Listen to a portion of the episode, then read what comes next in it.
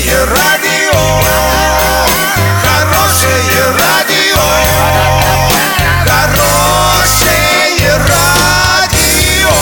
Радио Шансон. С новостями к этому часу Александра Белова. Здравствуйте. Спонсор выпуска «Строительный бум» ИП Халикова РМ. Низкие цены всегда. Подробнее обо всем. Подробнее обо всем.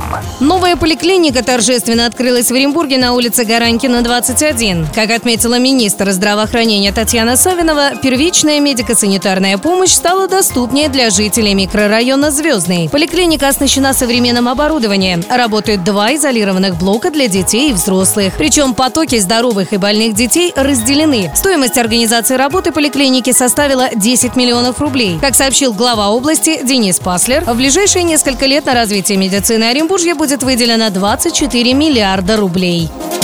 А в итальянских СМИ появилась информация о том, что защитник Сампдории Лоренцо Шимич может перейти в футбольный клуб Оренбург. Газовики, возможно, ищут замену Сильвии Бигичу. Напомним, в межсезонье Оренбург покинули сразу три центральных защитника, в том числе один из лидеров команды Севилье Бегич.